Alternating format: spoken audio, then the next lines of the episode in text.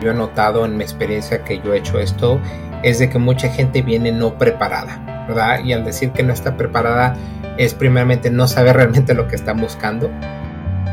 Bienvenido al podcast de Get It Motion Entrepreneurs, un espacio para el desarrollo de pequeños negocios. En este programa podrás encontrar lo que tu negocio necesita. Queremos apoyarte a que triunfes en tu negocio. Encuentra los recursos y herramientas para estar siempre en crecimiento. Iniciamos Get It Motion Entrepreneurs. Bienvenidos una vez más a este nuevo episodio donde vamos a entrevistarle a una persona que bien le puede ayudar a obtener su primer préstamo o mejor aún, su nuevo préstamo con una mayor línea de crédito. Y para eso tenemos a nuestro invitado que nos viene eh, visitando, representando a una organización non-profit que les ayuda a los pequeños negocios. CDC Small Business Finance. Noé Castillo, bienvenido a este episodio. Muchas gracias, Armando. Muchas gracias. Gracias por la invitación. Te lo agradecemos. Pues nos da mucho gusto tenerte de regreso porque tú siempre nos traes temas de suma importancia para esos negocios que están buscando crecer, que de repente dicen, Armando, estoy creciendo, pero me quedo sin dinero porque mi negocio, pues mira, el material es bastante caro o equipo o ocupo mucho personal en los proyectos grandes y a veces pues me quedo sin dinero porque luego mi cliente se puede tardar 30, 60 y 90 días en pagarme y pues ahí es donde yo no encuentro cómo financiarme. Pues Noé, quisiera que nos fuéramos directo y nos digas de cómo un préstamo puede ser la solución para este tipo de negocios. Sí, muy buena pregunta Armando. Sí, uh, lo que pasa es que el, crédito realmente ayuda a un negocio para respaldarlo. Puede ser en proyectos a corto plazo o a largo plazo, todo dependiendo del proyecto, ¿verdad? también dependiendo de ese proyecto se determina si en este caso, como mencionabas tú, se debe de pedir o una línea de crédito o se debe de pedir un préstamo a pagar a largo plazo. Entonces hay que, hay que diferenciar mucho eso porque la línea de crédito te puede ayudar más que todo en, en, en proyectos a corto plazo, pero no necesariamente a largo plazo. Ahora, si compras un tipo o, si, planeas comprar algún tipo de maquinaria que tenga un, un, ah, una vida larga de esa maquinaria, entonces el, el, el préstamo a término sería la mejor idea para poderlo pagar de 6 hasta 10 años, en ciertos casos hasta más años, dependiendo el proyecto y lo, y lo que se está queriendo hacer. Qué bueno que mencionan los de la línea de crédito y el préstamo. Expándenos más ahí, por favor, para que nuestra audiencia conozca la diferencia. Y es que la verdad es que ninguno es mejor que otro. Simplemente unos son mejores para unas situaciones y otro. ¿Cómo, le darías un uso, eh, otro ejemplo para una línea de crédito y otro ejemplo para un préstamo? Como un préstamo. Claro, uh, por decir, una línea de crédito es, es un, un, producto que es flexible. Es como, digamos, parecido como una, una tarjeta de crédito a cierto punto, pero un poquito más grande. Entonces, usualmente los bancos o las instituciones financieras, cuando uno va y pide la línea de crédito, uno más o menos le dice qué es lo que necesita, ¿verdad? Entonces, en este ejemplo, voy a dar un, un ejemplo sencillo. Digamos que yo tengo una compañía de construcción ¿verdad? Yo una compañía de construcción, yo trabajo en diferentes proyectos y a veces esa línea de crédito te va a ayudar a lo mejor para agarrar, a lo mejor agarrar material para completar ese proyecto y tú no vas a pagar esa línea de crédito hasta que el cliente te pague, que puede tardar 30 días, 60 días, en un caso hasta 90 días, como tú lo mencionabas. Entonces, cuando ellos te paguen, la función de la línea de crédito es usar ese, ese, ese, ese dinero para pagar ya sea tu material, a tus empleados o lo que sea. Y una vez que te paguen, tú pagues esa línea de crédito para que tú puedas reusar ese, ese capital en otros proyectos. Entonces, la línea de crédito es muy importante que siempre se debe de pagar una vez por lo menos de los las, las líneas de crédito cuando te las da un banco son renovables cada 12 meses o se le hace una revisión cada 12 meses. Entonces, para que el banco te pueda seguir renovando esas líneas de crédito, entonces tú eres requerido que tienes que pagar esa línea de crédito, dejarla en cero por lo menos una vez de los 12 meses. Entonces, el, el, el, el error más grande que hace mucha gente o dueños de negocio es que usan esa línea de crédito pero nunca la pagan completamente, siempre le dejan un balance. Entonces, cuando tú haces eso, tú le estás diciendo al banco, hey, ¿sabes qué? Lo estoy usando pero no la puedo pagar completamente. Entonces, eso es como, eso es, eso es, eso es como una bandera roja, como diciendo, hey, ¿sabes qué? Me prestaste dinero, pero no sé si tengo la capacidad de sostenerlo en el largo plazo. Entonces, es muy importante que la gente entienda cómo funciona esa línea de esa línea de crédito y también hay ciertos bancos que va a haber un va a haber un costo por tener esa línea de crédito en, ciertos casos algunos bancos a lo mejor no hay ningún costo a lo mejor un costo de 50 dólares anual hay un puede haber un costo un, costo anual de 200 300 he oído hasta líneas de crédito que hasta pueden cobrarte hasta cerca de 800 dólares todo dependiendo la línea de crédito que tengas ahora en el aspecto del, préstamo, eso una vez como había dicho más, es para proyectos más grandes, ¿verdad? Un ejemplo, digamos que este, yo vendo comida y quiero comprar a lo mejor una food truck para, para establecer mi negocio más en forma. Entonces, al momento de comprar esas unidades, no son unidades baratas. Las más baratas que he visto ahorita son como por lo menos 60 mil y, ya son usadas que no tienen apoyo mucho uso. Pero digamos que usas una, agarras una unidad nueva Ahorita en promedio lo que estamos viendo en el mercado, esas unidades salen como de unos 110 mil a 140 mil dólares. Entonces vamos a usar 120 mil, que sería un término medio. 120 mil dólares para pagarlo en, un año eh, son pagos que no van a ser sostenibles, son, es muy alto. Entonces lo que se hace eso se pone en un término a largo plazo, en, un, en un préstamo de término. Entonces dependiendo el prestamista, ese préstamo te lo pueden dar de 5 hasta 10 años y todo va a ser dependiendo la vida de, esa maquinaria. ¿Cuánto, ¿Cuánto valor retiene esa maquinaria en el largo plazo? Hay unas maquinarias que completamente se, pierden el valor en 5 o 6 años y hay otras, hay otras maquinarias que pueden hasta sostenerse 15, 20 años. Entonces también dependiendo del programa, pero en muchos casos te puede, ponerse el caso de nosotros, para un, un, uh, préstamo así o un proyecto así, se te puede financiar esos 140 mil dólares a 10 años. Entonces ya lo hace un, un pago más sostenible.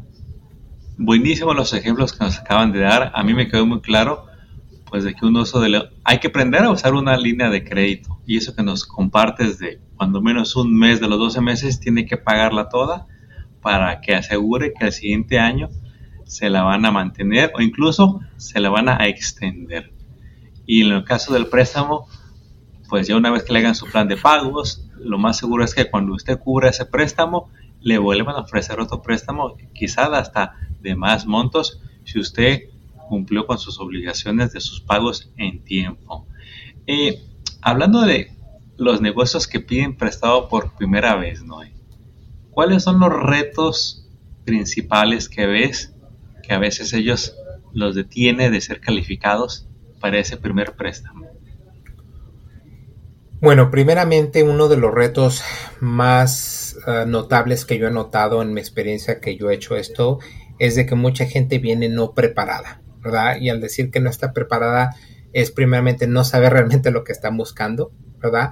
No saber la cantidad que se va a pedir y para qué se va a usar. Ah, el ejemplo típico, la respuesta típica que yo escucho de muchos clientes cuando vienen y dicen ah, o les haces la pregunta, a ver, este, dígame qué es lo que está buscando o cuánto está buscando. Y la típica respuesta que siempre oigo me dice, dame lo más que puedas. O, o, dame para lo que pueda calificar. Entonces, al momento de yo oír eso, eso me quiere sacar saber que no, no tienen idea dónde, qué es lo que están realmente buscando. Entonces, eso es muy importante. Primeramente, determinar eh, la cantidad que se va a querer y cuál va a ser el propósito de esa cantidad. ¿Qué es lo que estás tratando de hacer o cómo te va a ayudar esto a crecer tu negocio? Eso es lo que la institución o el banco quiere saber, porque el, el, el banco o la institución financiera está interesado es cómo me vas a pagar ese préstamo. Número uno, exacto. Número uno, ¿cómo, me vas a pagar ese préstamo? Ah? Entonces, primeramente, tienes que saber qué es lo que estás pidiendo, para qué lo vas a usar y, probar los, ah, reportes financieros que reflejan que tú puedes pagar ese préstamo. Eso es el, otro, importante. Entonces, es muy importante muchas veces que, que mucha gente viene y me dice, es que yo sé que yo hago dinero en mi negocio. Ok, perfecto pero a ver, muéstrame tu, declaración de impuestos, muéstrame tus reportes financieros. Y el error más común que hemos visto es que mucha gente va y trabaja con personas, a veces no son ni, contadores profesionales, son personas que nada más le ayudan a hacer sus taxes una vez al año y le ponen tantas deducciones en, sus negocios que al final muestran como que si el negocio no está haciendo dinero o hasta está perdiendo dinero. Entonces, un banco no va a prestar a un negocio que está perdiendo dinero. El, banco quiere saber que hay suficiente capacidad para que, el, negocio y la persona que está aplicando van a poder pagar ese préstamo. Qué bueno que hiciste ese comentario porque es algo muy común que también veo en tanta consultoría que damos. Mire, campeón, usted que tiene su dueño de negocio que nos está escuchando, usted tiene de dos opciones en general. Si usted quiere ahorrar dinero, sigue haciendo lo que está haciendo, como comenta Noé. Vaya con ese preparador de impuestos que le mete muchos gastos y hasta pérdidas. Se va a ahorrar dinero, sí, pero si ya está listo para crecer, ese tipo de actividades no le convienen en lo absoluto y nunca van a estar a su favor. Para empezar, porque si le llegan a hacer una auditoría, ¿qué cree? Le van a pedir que compruebe todos esos gastos que usted dijo que sí es cierto que los tenía y los autorizó al preparador de impuestos. Y si no tiene manera de comprobar los gastos, ¿qué cree? Va a tener que pagar más multas e intereses, todo ese dinero que realmente nunca se gastó. Entonces, lo invitamos a que descubra este nuevo camino donde usted puede tener acceso a la prosperidad y parte de ese acceso es el acceso a los préstamos. Porque si usted realmente quiere crecer su negocio, tarde que temprano va a ocupar de esas líneas de crédito y de esos préstamos de cantidades considerables que usted no tiene, pero estas instituciones sí tienen y se lo prestan. Hablaba de los reportes financieros. ¿Qué son esos reportes, Noé? Que ustedes les van a pedir o la institución financiera a la hora de revisar la aplicación de un préstamo. Sí, uh, dependiendo en dónde está ahorita el, negocio, uh, como un ejemplo, ¿verdad? Digamos que vamos a hablarlo en tres etapas, ¿verdad? La primera etapa es aquellas personas que apenas quieren empezar un negocio, ¿verdad? Esas van a tener que mostrar qué ingresos se están trayendo personalmente para poder empezar a, sostener o empezar un nuevo negocio. Ese es el número uno. La segunda, la segunda etapa es cuando un, negocio ya está abierto, pero no está, ah, no, ah, ya está abierto, pero no ha llegado a los dos o tres años que usualmente pide un banco convencional.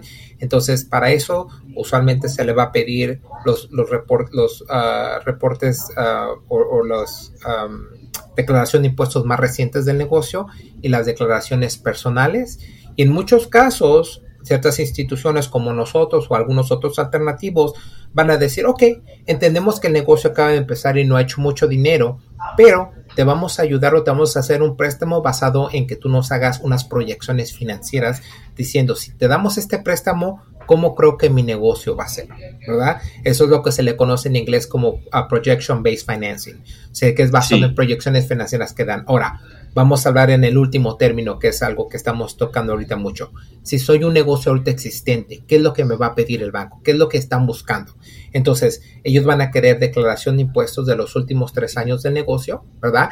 Y lo que quieren ver en esos tres años de, los últimos tres años de negocio es, quieren ver cómo ha hecho el negocio en esos tres últimos años. Ha crecido poco a poco, está, en está sin crecer, a lo mejor nada más va ganando lo mismo, o la tercera, que puede estar hasta perdiendo dinero. Entonces, es lo que el banco quiere ver con esos tres últimos años, es quiere ver la trayectoria de cómo es que el negocio está estado haciendo en los últimos tres años, ¿verdad? el, otro uh, parte o el otro componente, dependiendo en qué, en qué mes del año usted está aplicando, le van a pedir otro que se le conoce como el Profit and Loss Statement, que es el reporte de pérdidas y ganancias del año, ¿verdad? Como ahorita un ejemplo, estamos ahorita ya en mayo entonces, ahorita el banco le va a pedir un, reporte de pérdidas y ganancias basado a principios del año, que en este caso sería enero, hasta finales de abril, porque el mes de abril ya se completó. Entonces quieren ver, quieren ver cómo en esos cuatro meses, qué tal ha hecho el negocio en estos cuatro meses. Y quieren ver que una vez más, quieren ver que el negocio o está subiendo o está igual o va, o va perdiendo dinero. Si está perdiendo dinero, entonces el banco va a estar un poco más más cautivo de decir, no, a lo mejor no es buena idea que prestar ahorita dinero o a lo mejor no es buena oportunidad para hacer ahorita este, este proyecto, ¿verdad? Eh, a lo contrario, si ven que está usted creciendo y está viendo que, que, que constantemente a los últimos años usted está, ha crecido poco a poco, es buena indicación de decirle al banco, decir al banco, bueno, ¿sabes qué? Tengo confianza que esta persona me va a pagar, le voy a dar este préstamo. Buenísimo. Noé, en tu humilde punto de vista, ¿qué es mejor para un dueño de negocios? ¿El querer aprender a generar sus estados financieros, su estado de pérdidas y ganancias, el profit and loss? ¿O la realidad es que se deje de querer saber todo y mejor contrate un contador que se encargue de generarle esos documentos mes con mes? Pues la mera verdad es, es, una, es una respuesta que todo dependiendo el, el, negocio y dependiendo la capacidad del negocio, pero yo creo que siendo honesto, yo creo que es mejor agarrar un, buen contador o una buena persona que tenga eh, la capacidad o que tenga el conocimiento en esa área ¿Por qué? Porque un contador ya sabe cómo llevar toda esa contaduría, ya sabe llevar como esos reportes, ya sabe que, dónde se tiene que meter esto, dónde se tiene que meter otro. Entonces es más su especialidad, ¿verdad? Ah, si, mi especialidad de mi negocio es eh, vender ropa o, vender comida o hacer construcción o manufacturar algún producto, esa es mi especialidad. Eso es lo que yo hago, ¿verdad?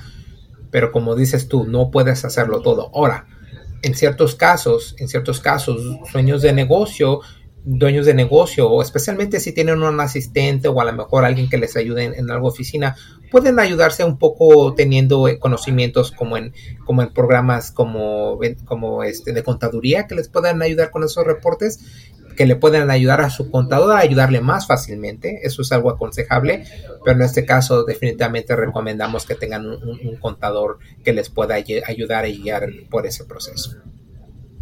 Buenísima tu respuesta, gracias por compartirnos ese punto, porque luego, si da el caso, el negocio es pequeño pues digamos que todavía tiene la capacidad de hacer varias cosas, pero conforme el negocio crece, pues el negocio le va a demandar más tiempo, más atención.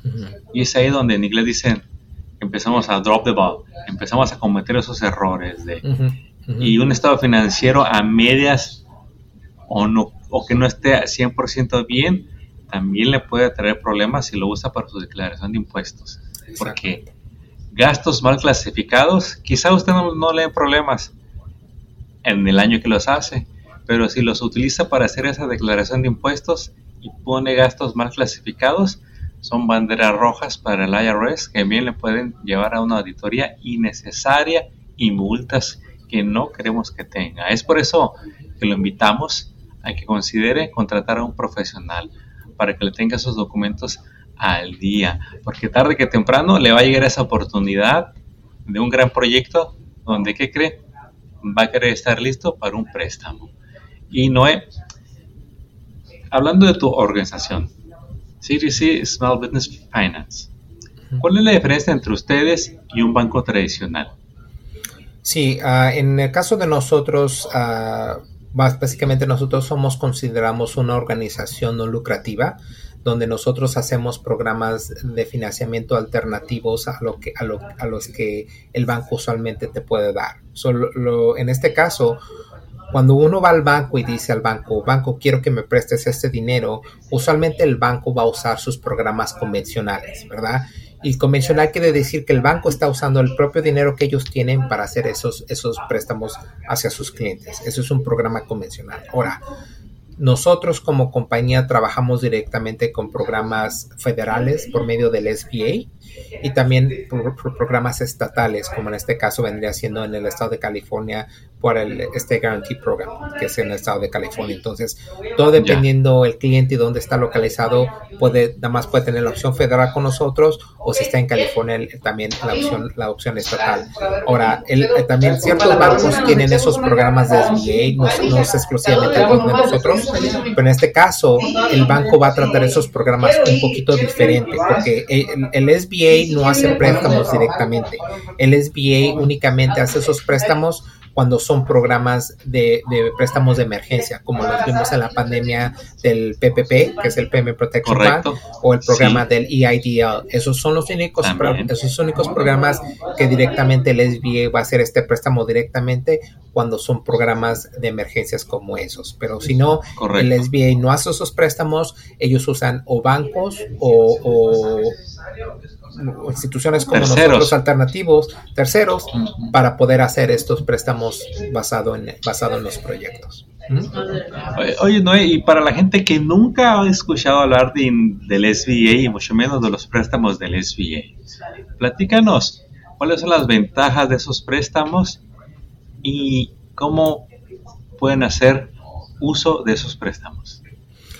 Sí, en este caso, eh, en, el SBA, básicamente el SBA es una, una entidad gubernamental independiente que trabaja con diferentes programas para crear el, avance y el crear más nuevas empresas en, el país. Eso es lo que, esa es la función del SBA. ellos hacen diferentes programas y, programas de fondo para que esos, esas personas que no pueden agarrar ese dinero, como había mencionado anteriormente, por medio de programas convencionales de los bancos. Entonces el SBA viene y dice, ok, yo voy a crear este fondo y este fondo yo se lo voy a dar como alternativa a los bancos o a, instituciones terceras como nosotros.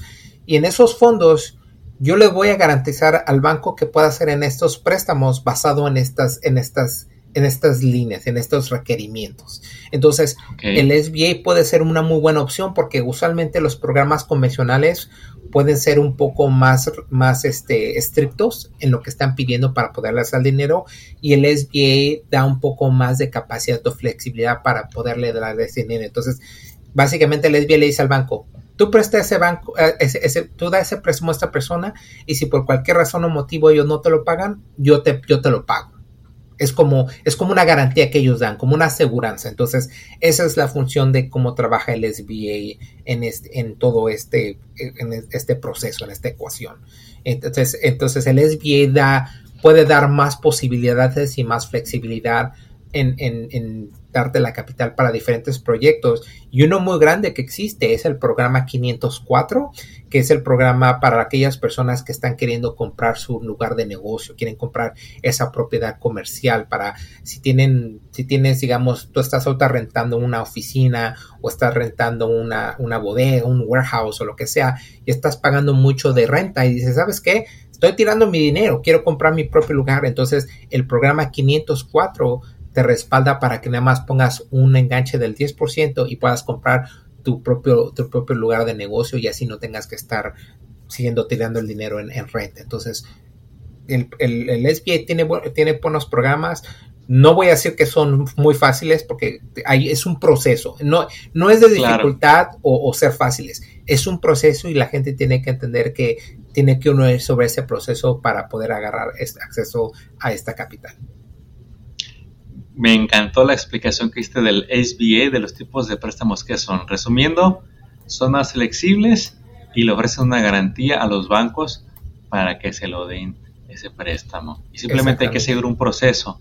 No es que sea de la noche a la mañana. Si usted tiene paciencia en el proceso y se prepara, pues quiero pensar que puede tener accesos a buenos préstamos en cualquiera de sus programas, como ese que nos comentas, para que compren el edificio para su negocio y que dejen de pagar renta por tantos años que bien puede ser un patrimonio de su negocio.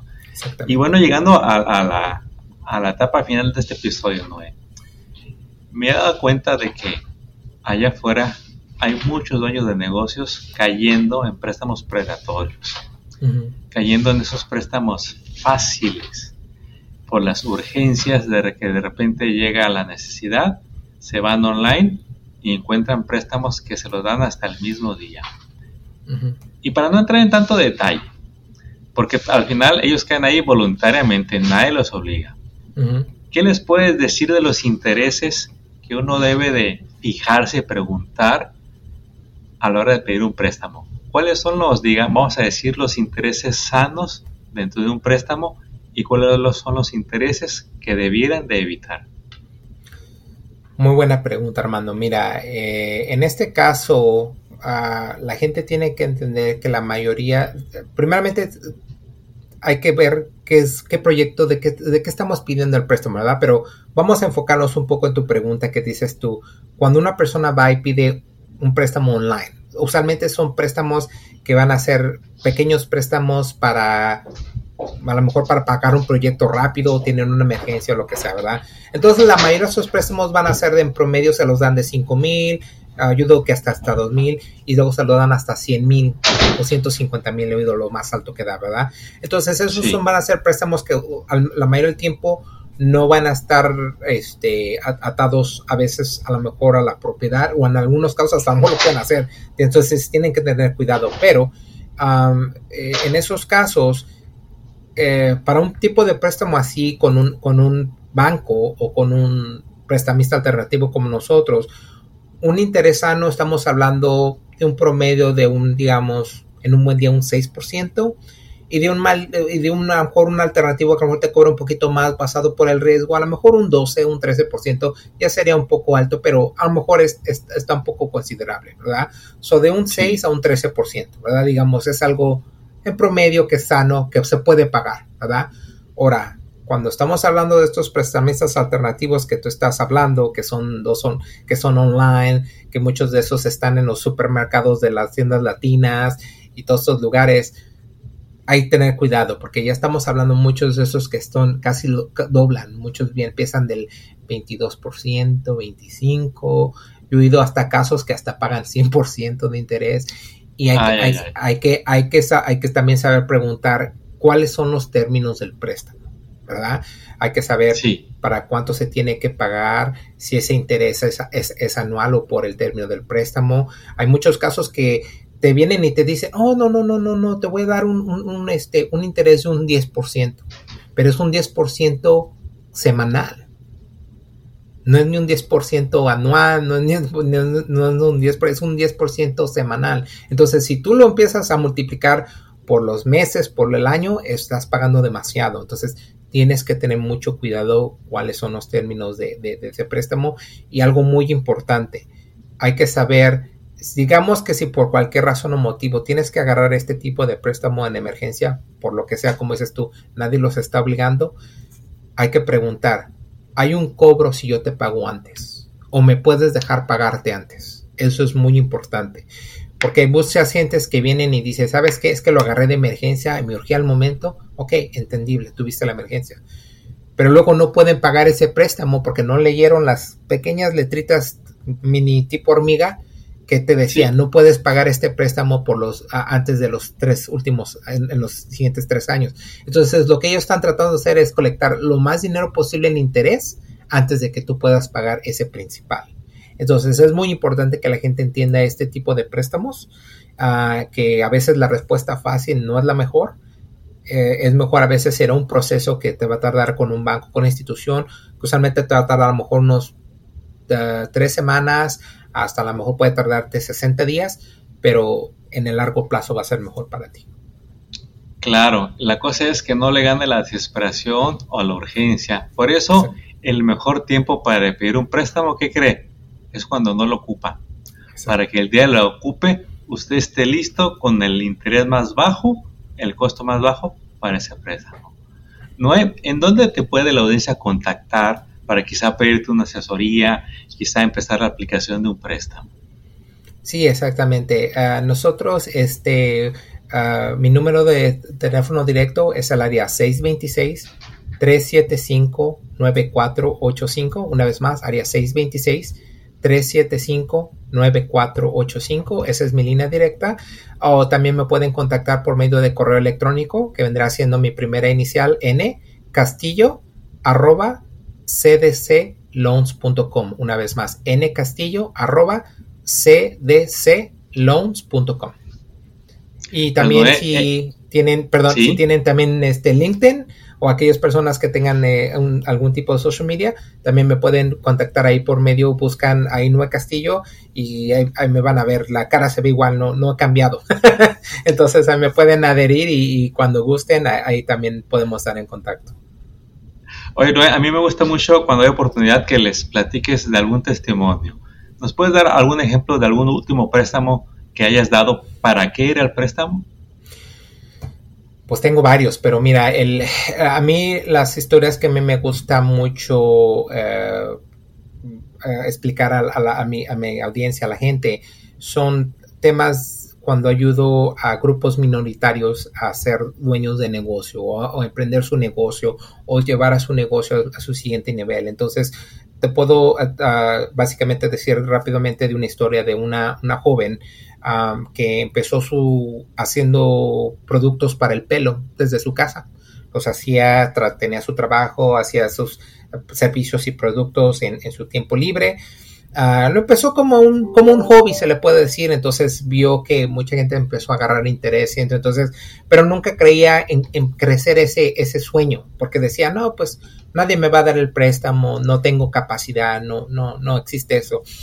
Entonces, por cosas del, de, de la vida o del destino, alguien me alguien le dio la información de ella, de la, de la información mía hacia ella, y ella me contactó y me dijo, mira, ese es mi proyecto, este, tengo ahorrado un dinerito, pero no sé por dónde empezar. Entonces, lo que hicimos en este caso, le ayudamos a ella a referirla a una persona que le ayudó a crear un, un plan de negocio, unas proyecciones financieras, y como ella ya tenía la experiencia, empezó eh, con el, con el proceso.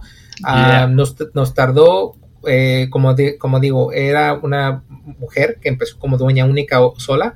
a su esposo le, está ayudando, le ayudó en el aspecto de calificar con los ingresos de él también, pero realmente la única dueña del negocio es ella.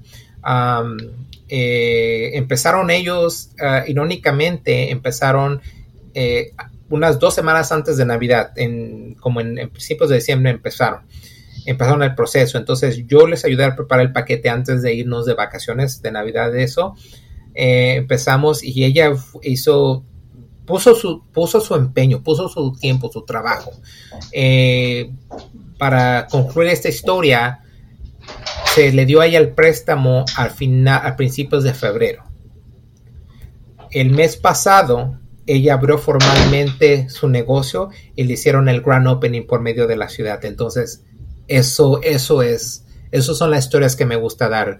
A, ver a aquellas minorías, aquellas mujeres, aquellas personas emprendedoras que no creen, o sea, no hay límites, pero si uno se los pone enfrente, ¿verdad? Es cierto. Siempre es, siempre es, es soñar, soñar grande y tratarlo más y trabajar duro y tratar lo que está en, en el control de uno para poder llevar su, sueño al siguiente, al siguiente paso. Entonces, ella lo logró. No, no, no creo que si, si ella, eh, ella lo hizo, no creo que es la única que tenga la capacidad. Hay muchas personas afuera que tienen esa capacidad. Es nada más tomar el riesgo y emprenderse y, dejar, y dejarles saber que hay, hay, hay personas como, como yo, otras instituciones que les pueden ayudar y respaldar en eso. Nada más es tomar ese primer paso. Así es, Noé, lo dijiste muy bien. Sueña en grande y de esos pasos de fe. Llame para informarse. Estoy seguro que si le llama a Noé, él con mucho gusto le va a dar esa guía, esa consultoría sin ningún compromiso y quizás hasta le ayude a prepararse para su siguiente préstamo, para que usted también sea una de esas historias de éxito de gente que va iniciando su negocio o que está a punto de expandirlo. Noé, pues hemos llegado a la conclusión de este episodio. No me queda más que agradecerte que nos hayas compartido de tu tiempo y toda esta experiencia que tienes en los préstamos. ¿Algún último mensaje que le quieras dar a nuestra audiencia antes de despedirnos para que se animen a llamar a pedir información? Pues sí, lo único que les puedo aconsejar es, este, como habíamos dicho anteriormente, prepararse, a buscar las personas y los, los programas que, están ahí al momento y también contactarse con Armando. Armando también tiene muchas conexiones. Ahí es el, el que nos lo puede, puede, es el quarterback del equipo, ¿verdad? es el que puede dar los pases eh, a la persona indicada. Entonces, es, es básicamente eso, es, es usar las conexiones para que a veces si uno no tiene respuesta, es simplemente agarrar ese teléfono y decir, hey Armando, hey Noé, mira, esta es mi situación, no sé con quién ir, me puedes aconsejar, es solamente tomar ese primer paso. Entonces, para ser dueño de negocio, se tiene que tomar riesgos y tiene que venir con esa mentalidad que tiene que tomar esos riesgos para, avanzar al siguiente paso. Muchas gracias por ese mensaje, Noé. Y sí, aquí estamos para compartirle muchos recursos que hemos logrado colectar a través de ya más de 10 años que tiene la organización.